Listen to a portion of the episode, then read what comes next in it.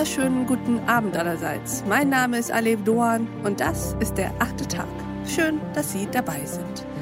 Heute, liebe Hörerinnen und Hörer, heute stellen wir die K-Frage. Kinder bekommen oder nicht bekommen? Eltern werden oder nicht werden, Mutter sein oder nicht sein? Das ist hier die Frage. Warum wollen wir uns fortpflanzen? Und wollen wir das wirklich oder lässt uns die Gesellschaft das nur glauben?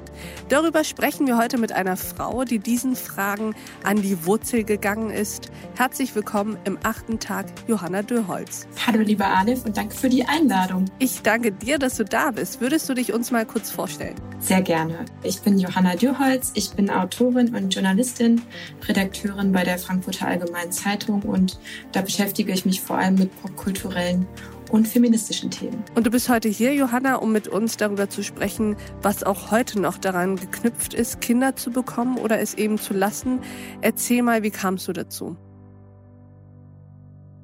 Ich habe in der Frankfurter Allgemeinen Sonntagszeitung einen Artikel darüber geschrieben, ob ich einmal Kinder will und habe daraufhin extrem viele Leser und Leserinnen Zuschriften bekommen und gemerkt, okay, das Thema geht total durch die Decke und habe dann beschlossen, ein Buch darüber zu schreiben. Das heißt die K-Frage, was es heute bedeutet, kein Kind zu wollen oder ein Kind zu wollen. Und mir ist aufgefallen in meinen Recherchen, dass viele Frauen in meinem Alter sich mit diesem Thema beschäftigen und so ein gewisses Unbehagen verspüren, was diese K-Frage anbelangt. Und ich habe mich eben gefragt, woher kommt das? Warum haben Frauen ein ungutes Gefühl, wenn es darum geht, eine wunderschöne Sache zu bekommen, nämlich Kinder? Und habe dann eben mit sehr vielen Frauen, Müttern und auch Frauen, die keine Mutter geworden sind, darüber gesprochen. Und der Kern der Sache ist eigentlich, dass es nach wie vor eine strukturelle Benachteiligung von Müttern in unserer Gesellschaft gibt, dass es nach wie vor sehr krasse gesellschaftliche Erwartungen an Frauen gibt, was Weiblichkeit anbelangt und was Mutterschaft anbelangt und dass eine Mutter in Deutschland es eigentlich niemandem recht machen kann, vor allem nicht sich selbst und dass Vaterschaft da auch oft gar keine Rolle spielt. Und dann habe ich mir eben überlegt, okay, das müssen wir irgendwie ändern und habe versucht, mit ganz vielen Frauen darüber zu sprechen, was es auch für Lösungsansätze geben kann. Aber ja, tatsächlich gibt es viele Perspektiven auf das Thema und tatsächlich muss ich auch am Ende sagen, dass diese Benachteiligung von Frauen leider sich multipliziert, sobald sie Mütter werden und dass wir da noch lange nicht gleichberechtigt leben und es eine große Ungleichheit von Müttern und Vätern, Vätern auf dem Arbeitsmarkt gehen, die schlussendlich auch in Altersarmut von Frauen und Müttern vor allem einfach enden kann. Und unser Gespräch ging natürlich noch weiter. Unter anderem haben wir hierüber gesprochen. Es ist das System, das nicht darauf ausgelegt ist, dass Frauen arbeiten gehen, erwerbstätig sind, genauso viel Geld verdienen wie Männer und gleichzeitig Kinder bekommen. Unser System ist darauf ausgelegt, dass Eltern sich rollenkonform verhalten. Das heißt, dass die Mütter zu Hause bleiben und die Väter das Geld ran schaffen, was aus vielen Gründen heute eigentlich nicht mehr praktiziert werden sollte. Ich empfehle Ihnen, die gesamte Folge dieses achten Tags zu hören auf thepioneer.de oder in unserer neuen Pioneer App. Ich wünsche Ihnen noch einen schönen Abend. Ihre Alef Doan. Eine ganz normale 50-Stunden-Woche. Heimkommen und erstmal für die Kleinen kochen, ist für sie ja kein Problem. Weil die Kids für sie an erster Stelle stehen.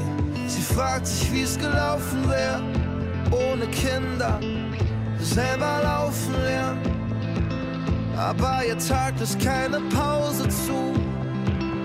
Sie will träumen, macht die Augen zu. Und wenn sie tanzt,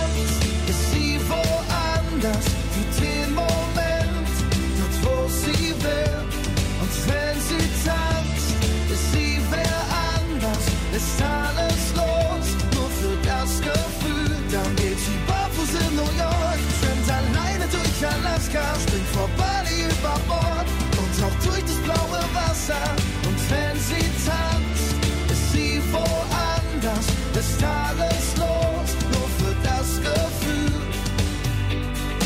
Sie würde gern mal auf Date gehen, in ihrem Lieblingskleid nicht nur vor dem Spiegel stehen, aber ob sie sich das traut, selbst wenn die Zeit es mal erlaubt fragt sich, wie es gelaufen wäre, ohne Kinder selber laufen lernen. Sie setzt die Kopfhörer auf, macht die Musik ganz laut. Und wenn sie tanzt, ist sie woanders für den Moment, dort wo sie will. Und wenn sie tanzt, ist sie wer anders, ist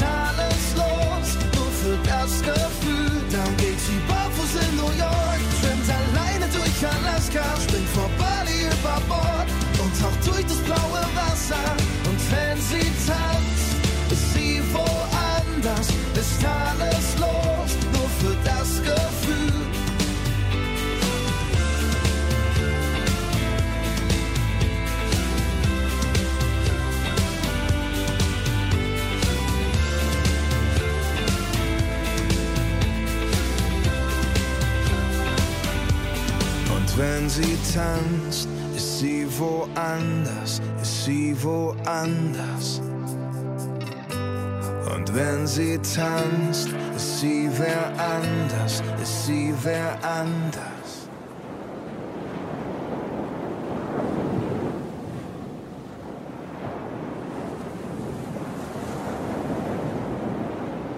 Dann geht sie barfuß in New York, schwimmt alleine durch Alaska, springt vorbei über Bord und taucht durch das blaue Wasser.